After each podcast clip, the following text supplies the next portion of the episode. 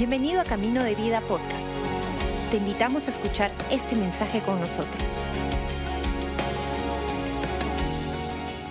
Y para presentarme un poco con ustedes, mi nombre es Malú y hoy día tengo el privilegio de poder compartir la palabra de Dios con ustedes. Y durante este tiempo estaba pensando como alegría de vivir, ¿no? Este, este mes estamos en nuestro ADN de alegría de vivir. Y justo cuando vi la lista, o sea, la lista y vi mi nombre y le dije a mi esposo, en alegría de vivir, no me siento tan alegre, no me puedo otro tema, no sé, algo así, porque ¿cuántos pasamos temas y temporadas complicadas, cierto? donde no todo el tiempo estás sonriendo, no todo el tiempo estás totalmente alegre. Y Dios me habló bastante con esta parte que vamos a leer. Así que si tú eres de los que anota, hoy día vamos a hablar un poco de revive tu gozo. Revive tu gozo, así se llama. Te recomiendo que anotes. ¿ah? Anotar es una buena práctica. No sé si tú tienes una memoria súper prodigiosa. Ya, como dice la pastora, ya no, yo también. Fui madre, mi cerebro se redujo a la mitad, me olvido la mitad de las cosas. Pero vamos juntos a leer Lucas 1 del 28 al 38. Y lo que estamos leyendo es el anunciamiento del ángel Gabriel hacia María. Sé que suena Navidad, ¿no? Cuando lo pensé dije, ay, pero ¿verdad? Julio, mañana es Navidad, así que vamos acostumbrándonos. Lucas 1 del 28 al 38. El ángel se acercó a ella y le dijo, te saludo, tú que has recibido el favor de Dios, el Señor está contigo. Ante estas palabras María se perturbó y se preguntaba, ¿qué podría significar este saludo? Cualquiera, ¿no? ¿Te imaginas un ángel en tu casa? ¿Un ángel en el baño? Eso es trauma. No tengas miedo, María. Dios te ha concedido su favor, le dijo el ángel. Quedarás encinta y darás a luz un hijo y le pondrás por nombre Jesús. Él será un gran hombre y lo llamarán Hijo del Altísimo. Dios, el Señor, le dará el trono de su padre David y reinará sobre el pueblo de Jacob para siempre. Su reinado no tendrá fin. ¿Cómo podrá suceder, esto? le preguntó María al ángel, puesto que soy virgen. El Espíritu Santo vendrá sobre ti y el poder del Altísimo te cubrirá con su sombra. Así que al santo niño que va a nacer lo llamarán Hijo de Dios. También tu parienta Elizabeth va a tener un hijo en su vejez. De hecho, la que decían que era estéril ya está en el sexto mes de embarazo, porque para Dios no hay nada imposible. Aquí tienes a la sierva del Señor, contestó María, que Él haga conmigo como me has dicho. ¿Qué les parece si oramos? Padre Santo, yo te pido que sea tu palabra haciendo la obra. Tú sabes, Señor, la revelación que cada uno de nosotros necesita. Así que sea tu palabra expuesta en esta mañana. Danos, Señor, ese pan nuevo, ese pan fresco que hoy necesitamos. En el nombre de Jesús. Amén. ¿Y cuántos saben que hay anuncios alegres y anuncios no tan alegres, cierto? Si yo te digo, la chica que te gusta te dijo que no. Au, dice, muy bien, amigo, gracias por la colaboración acá. Si yo te digo, se van a demorar en pagarte tu gratis. Un anuncio triste, ¿cierto? Pero ¿qué tal si te digo, te ganaste un carro? Genial, es un anuncio súper bueno. Alguien te ve y te dice, qué joven te ves. Qué flaco te ves. Ya, es un hay anuncios buenos y hay anuncios difíciles, ¿cierto? Lo que acabamos de leer es el anuncio del nacimiento de Jesús. Y algo que a mí me encanta de la Biblia es que te permite poder ir mucho más profundo. María estaba en su casa, el ángel se le aparece y le dice, oye María, tú has sido favorecida por Dios. Lo primero que le dice es, María, tú eres bendita, tienes el favor del Señor. Es más, en otras versiones, cuando le dice, te saludo, en otras versiones, en el original es, María, alégrate, porque tú tienes el favor de Dios. Porque créeme, No hay nadie que, quien quiere favorecerte, quien quiere estar por ti, quien quiere hacer bien para tu vida que nuestro Señor Jesucristo. Jesús quiere lo mejor para tu vida. No hay persona, ni tu mamá. Yo creo que, ¿cuántos saben que o sea, nuestra mamá da la vida por nosotros, ¿no? Nuestros papás también, ¿no? ¿Darías la vida por nuestro hijo? Sí, más o menos, depende. Pero mamá da la vida por todos, ni tu mamá piensa todo bien, todo perfecto, daría absolutamente todo que nuestro Señor Jesucristo. Entonces le dice, oye María, tú eres favorecida. ¿Y sabes lo que va a pasar? Va a nacer el Hijo de Dios por medio de ti. Y le comienza a decir, mira, por medio de tu linaje, porque si tú estudias un poco la genealogía y de dónde venía José y de dónde venía María, ambos tenían una genealogía del rey David, como que sus antepasados venían del rey David entonces el Señor le va a dar el trono del rey David. Y ella le dice, ya, todo bien, pero ¿cómo va a pasar esto? Ella tenía, según la historia, más o menos entre unos 13 y 14 años, todavía no se había casado. Ella era virgen. Y le dice, ya, pero ¿cómo va a pasar esto? Y le dice, ah, el Espíritu de Dios va a estar sobre ti, te va a cubrir y vas a poder concebir un hijo. Entonces lo que le estaba diciendo básicamente es, oye, tú, mujer virgen que no has conocido a ningún hombre, vas a tener un hijo, pero no solamente eso, va a ser el Hijo de Dios. Y les recalco esto porque todos sabemos que Jesús es el Hijo de Dios y si no, bueno, hoy día te enteraste, es porque le acababa de decir dos cosas imposibles. Es imposible, era imposible que una mujer virgen tenga un hijo. ¿Cuántos saben, aparte de María, otra mujer virgen que tenga un hijo? No vale la que dijo y después Sabemos quién era el Padre. Y era imposible que Dios mismo se haga humano para venir estando con nosotros. Las dos cosas que le dijo el ángel eran imposibles. ¿Cuál es tu imposible hoy día? Tal vez tu matrimonio está quebrado y sientes que esto es imposible, estoy harto de él, estoy harta de ella, ya yo no puedo cargar con esto. Tal vez tu imposible es tu salud. Tienes un diagnóstico difícil, complejo. Inclusive los médicos te dicen, bueno, hay que esperar un milagro. Tal vez tu imposible es que tus hijos están alejados de la iglesia o de tu hogar. Tal vez tu imposible es que estás ahogado en deudas y no sabes cómo vas a salir de ahí.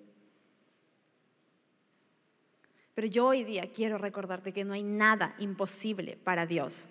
La misma Biblia le dice, oye María, ¿sabes qué? Acaba de pasar esto.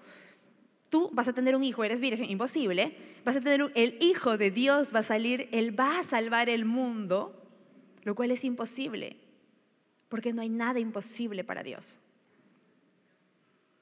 Y acá la primera fila nomás lo cree, porque atrás están como que... ¿Qué te parece si le repites a la persona que está a tu lado? No hay nada imposible para Dios. No hay nada imposible para Dios.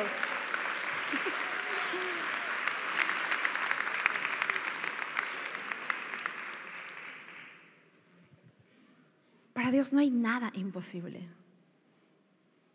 Tú no deberías estar igual. Es imposible que estés igual después de que tu ex te dejó. Pero acá estás, míralo así, anotando en su Biblia.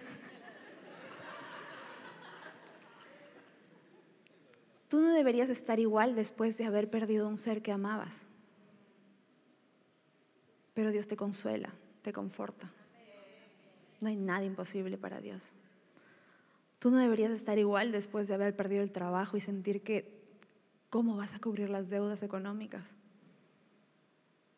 Pero Dios te provee, te pone en un nuevo lugar. Es imposible que seres humanos como tú y como yo, imperfectos, porque nadie es perfecto, ¿cierto? Tu mamá te dice que es perfecto, pero no. Podamos tener acceso libre al trono de gracia y no morir.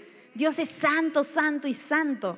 Y tú y yo con todos nuestros dramas y nuestras cosas y lo horrible que podamos haber hecho, lo hermoso que seamos, tenemos libre acceso y podemos decirle, Dios, acá estamos.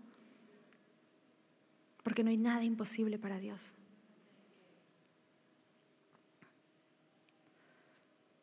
Entonces María estaba acá y le dice, ya, ¿cómo voy a hacer entonces? Y algo que a mí me gusta es que creo que a veces como que no entendemos muy bien, ¿se imaginan el shock de una chica de 13, 14 años? ¿Hay alguien que tenga 13, 14 años por acá? O sea, ya no estén kids, ¿no? Pero gracias, gracias, una mano. Te hubieras estado en shock, ¿cierto? Yo tengo 36, hubiera estado en shock. O sea, le doblo la edad y me hubiera, o sea, en shock esto es, es muy raro, esto cómo va a suceder. Pero tal vez tú hoy día estás lidiando con tu imposible y también estás preguntándote, ¿cómo voy a suceder? ¿Cómo va a suceder? Mi matrimonio está terriblemente. Mis finanzas están hasta el hoyo. Mi salud está mal. ¿Cómo va a suceder? Por eso es que necesitamos reavivar nuestro gozo. Por eso es que tú necesitas hablarle a tu alma y decirle, alma, esto es lo que ven mis ojos, pero no hay nada imposible para Dios. Así que iglesia, háblale a tu alma, repite, no hay nada imposible para Dios. Háblale a tu imposible y dile, no hay nada imposible para Dios. Y es así como se reaviva nuestro gozo. Nuestro gozo no se reaviva porque vemos que las cosas están perfectas. Nuestro gozo no se reaviva porque vemos los temas solucionados. Nuestro gozo se reviva cuando recordamos lo que ha hecho Dios. Entonces quiero darte tres puntos para que tú puedas reavivar tu gozo. ¿Están listos? Vamos con el primero. Considera los milagros de los que están a tu alrededor. Considera los milagros de los que están a tu alrededor. El ángel era súper mosca. El ángel Gabriel la tenía el toque, porque miren, acabamos de leer, le dice, mira María, va a suceder esto imposible en tu vida. Y ella le pregunta, ¿pero cómo va a ser? Ah, mire, sí, el Espíritu te va a cubrir. ¿Te imaginas, María, no? El meme de las ecuaciones, ¿no? Las ecuaciones en su mente, ¿cómo va a suceder esto? Qué difícil. Pero mira lo que le dice. Mira, tu prima Elizabeth está embarazada. La que decían que era estéril está en su sexto mes de embarazo. Cuando tú recuerdas, cuando tú consideras los milagros de otras personas, no es para compararte o sentirte envidioso como que, ay, como ese feo tiene flaca y yo hasta ahora nada. Como esos que ni vienen a la iglesia, están súper bien en su matrimonio. O como ese que yo veo que todo el día está ahí, no hace nada, se despierta desde la mañana, tiene un carrazo. Cuando tú consideras los milagros de los demás, es para tener fe que si Dios lo puede hacer con ellos, lo puede hacer contigo.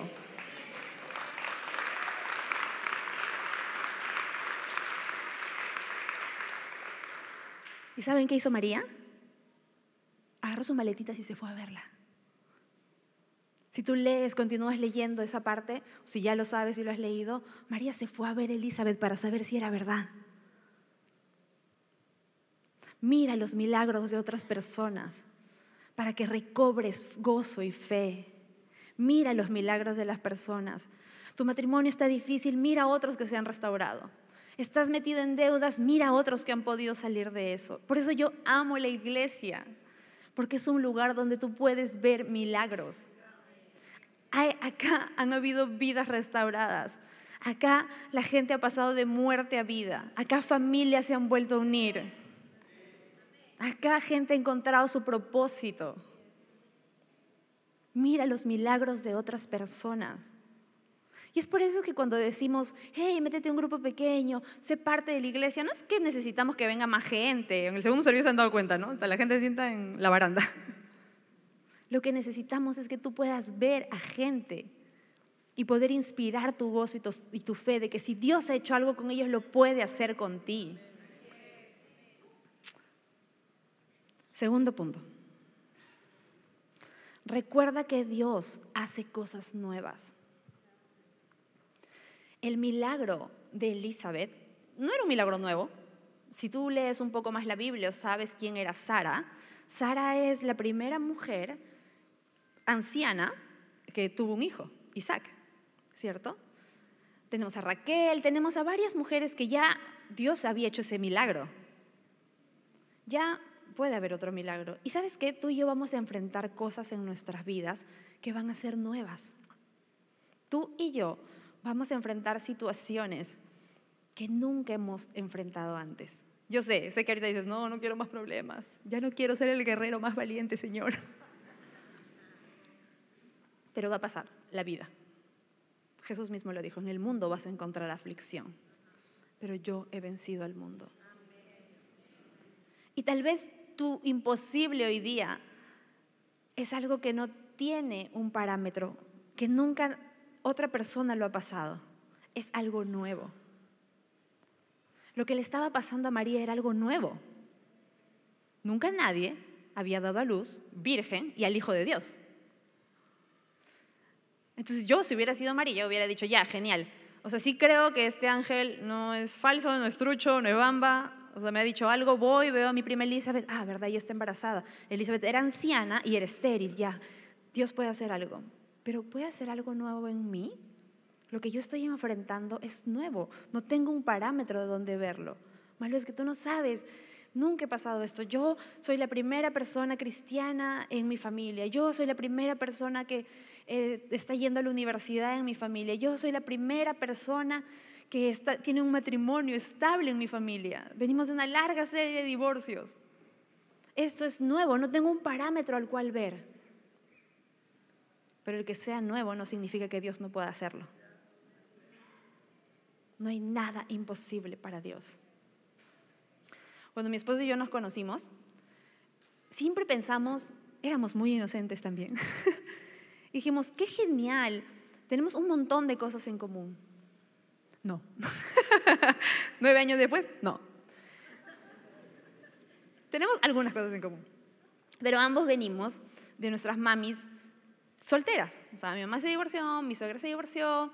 Eh, no tenemos a nuestros papás, sí, un buen referente, unos buenos padres, pero no, no teníamos un modelo de cómo es un matrimonio. Si tú tienes tus papás juntos, dales un beso al final de la prédica porque realmente no sabes cuánto ayuda. Y si tú eres de los papás que están juntos, entre los dos dense un beso porque no saben cuánto están ayudando a sus hijos. Y si es que no, no te preocupes, no es que los has destruido la vida, créeme. La gracia de Dios está acá, mira, tenemos dos, este... ahí vamos. Pero uno de nuestros temores siempre era, ¿cómo sabemos cómo hacer una familia si no tenemos un parámetro de cómo es una familia? ¿Cómo? O sea, no es que, ah, somos una familia, pues nos, amamos y, y tenemos una sola cuenta bancaria y venimos a la iglesia. Hay mucho más que eso. Pero tuvimos que decidir y creer que Dios iba a hacer algo nuevo. Nos peleamos por si acaso, tampoco es perfecto. ¿Se ríen? Atrás, alguien que se ríe lo sabe, seguro, nos ha escuchado. Sí tenemos problemas, nos peleamos, pero ¿saben qué? Hacemos esto, consideramos los milagros de otros. Vamos donde parejas más antiguas que han recorrido esto y decimos, si ustedes no se han matado, nosotros tampoco. Ayúdennos. Pero en nuestro caso en específico, que no tenemos una, una idea, que no tenemos un parámetro, que es algo nuevo. Creemos que el que no haya pasado en nuestras generaciones no significa que Dios no lo pueda hacer. Y creemos que ese es el mejor regalo que le podemos dar a nuestro hijo. Tiene dos años y ocho meses recién, así que se casará, pues, uh, falta. ¿Quién sabe? Ana Sofía ahí. te oímos, te digo. Pero el que nunca haya pasado en tu vida no significa que Dios no lo pueda hacer. Tal vez tu imposible ahorita te está ahogando porque dices, no, es que nadie me entiende, es que nunca nadie lo ha pasado. Dios lo puede hacer. Y tercer punto, tomar la actitud de un siervo. Este punto me encanta porque es el que más me reta. María tenía, ¿se imaginan todas las dudas que podía haber tenido? Dos cosas imposibles que tenían que suceder. O sea, era virgen, era chivola, que iban a hablar de ella. En ese tiempo no es, ay, las habladurías, la gente, no, la podían matar a pedradas por tener un hijo cuando todavía no se había casado. La podían matar. Ok, estaba aceptando poner en riesgo su propia vida. Y eh, todo el prestigio de su familia, porque todos iban a ser totalmente repudiados, no iban a entrar a la sinagoga, ¿cómo habían podido dejar que su hija haga eso? Y lo que María responde es, he aquí la sierva del Señor, que se haga en mí conforme a su voluntad. Y la Biblia dice que ahí es que el Espíritu del Señor la cubre. Y les digo por qué me encanta este punto, porque me reta.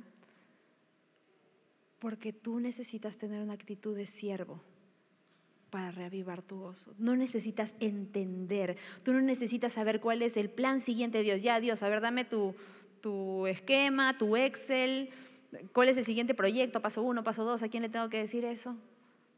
Tú necesitas creer que no hay nada imposible para Dios. Y yo sé que si tú eres una persona racional, ahorita eso está chocando en tu mente, porque tal vez piensas, ah, claro, la iglesia siempre te dicen, cree, nomás cree. Pero yo me he casado con un esposo que es así. Entonces justo en la mañana estábamos hablando y le decía, tú que eres racional, ¿cómo haces? ¿Cómo haces para que si la Biblia te dice cree, no sientas que, que solo tengo que creer? O sea, que, y la racionalidad y lo lógico, ¿y dónde está? Y es que Dios no te manda a creer a ciegas. Dios se respalda en su palabra. La promesa y la palabra de Dios está en la Biblia, para que tú, cuando pase el momento de duda, de decir, ¿sabes qué? Yo, yo creo que esto no es posible, te acuerdas que Él ya lo hizo, que si Él abrió el mar, puede sacarte a ti de las deudas, que si Él restauró familias, como la de José, a ver, ¿a ti te han vendido? ¿Te han querido matar tus hermanos? Espero que no. Al final me cuentan. Y Dios restauró su familia. La palabra de Dios es en lo que tenemos que creer. Una actitud de siervo nos permite tener un corazón de decir, sabes que no Dios no entiendo cuál es el siguiente paso, pero decido creerte. No, no, decido como que, ay, que mi esposo cambie, que mi esposa cambie primero. No decido, no, a ver, Señor, milagrosamente quiero ver en mi cuenta que justo se hayan borrado todas las deudas. El banco de crédito se equivocó y lo borró todo. O que no sé, algo sobrenatural pase. Va a pasar, puede pasar. Para Dios no hay nada imposible. Pero una actitud de siervo se refiere a que tú puedas decir, Dios, no sé cómo lo vas a hacer, pero decido decirte que sí. Y por último, que no es un paso, es un ánimo a dar el siguiente paso.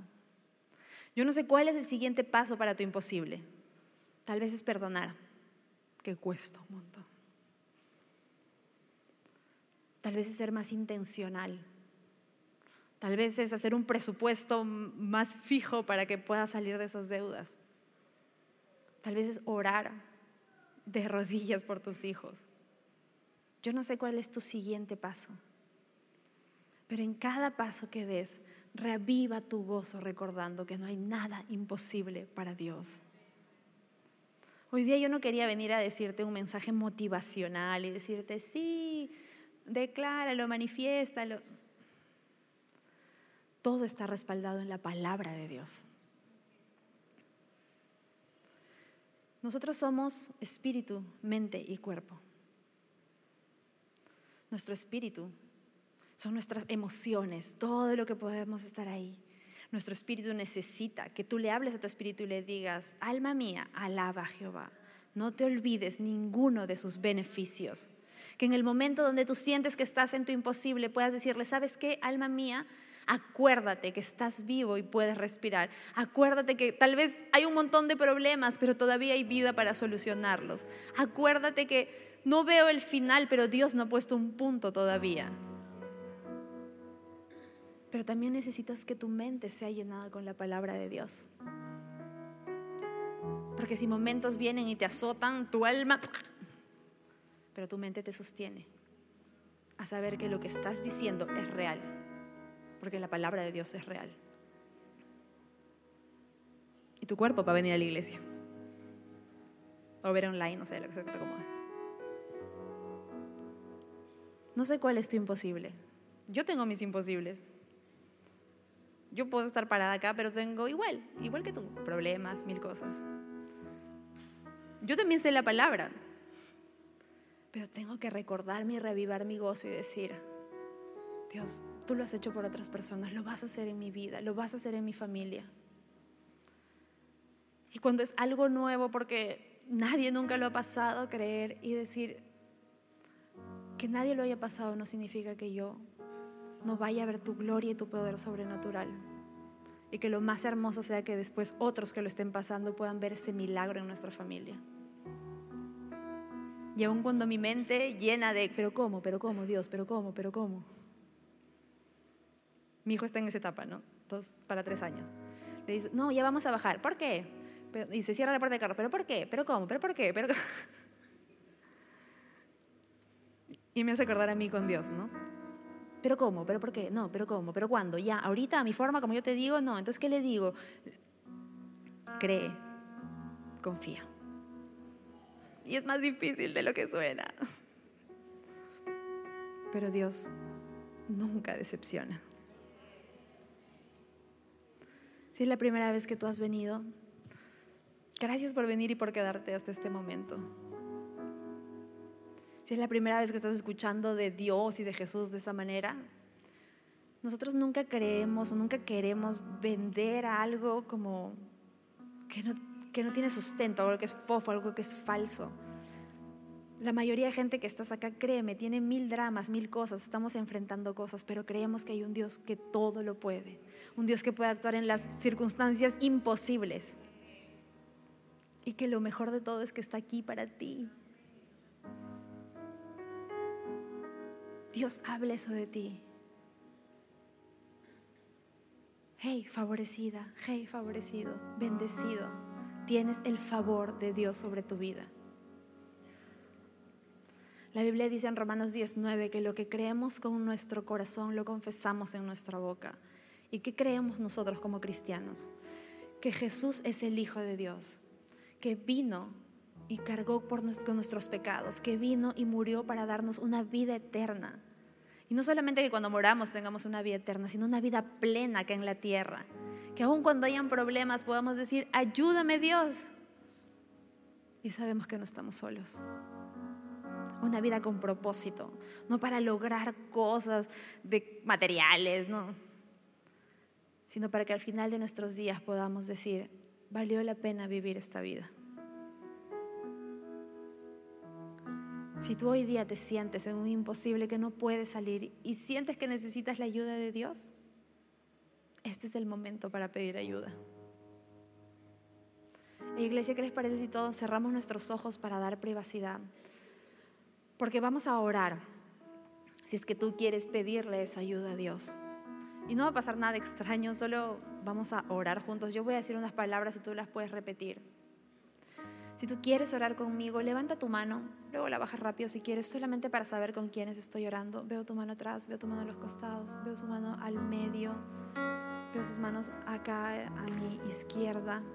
Si quieres después la bajas, no te preocupes, es solo para saber con quiénes estoy orando. Nada extraño va a pasar. Veo su mano, veo su mano ahí al medio también. Y yo voy a decir unas palabras y todos junto como iglesia los vamos a repetir. Padre nuestro que estás en los cielos. Yo te doy gracias Jesús por morir por mí. Gracias por perdonar mis pecados. Gracias por darme una vida nueva. Yo te pido, Jesús, que me ayudes a vivir contigo por el resto de mi vida. En el nombre de Jesús. Amén. Amén. Amén.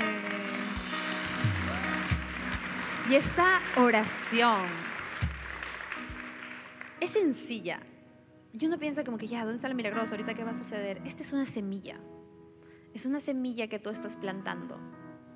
Una semilla que se va regando poco a poco mientras más conoces a Dios. Mientras más lees la Biblia, mientras más escuchas su palabra. Esta semilla va creciendo y creciendo y tu fe va creciendo con eso. Y en un momento Stalin va a subir y nos va a dar un poco más de información de siguientes pasos que quieres dar. Pero lo que yo te animo es que ven. Esos tres puntos que he mencionado se logran mediante una comunidad. Ven, no te sientas solo, no pases tu imposible solo, sola. Necesitas de Dios más que todo, pero necesitas gente a tu alrededor que te pueda animar, que te pueda levantar y que te pueda aplaudir cuando llegue tu milagro. Gracias por acompañarnos. Esperamos que hayas disfrutado el mensaje de hoy. Si deseas más información, Síguenos en nuestras redes sociales o visita caminodevida.com.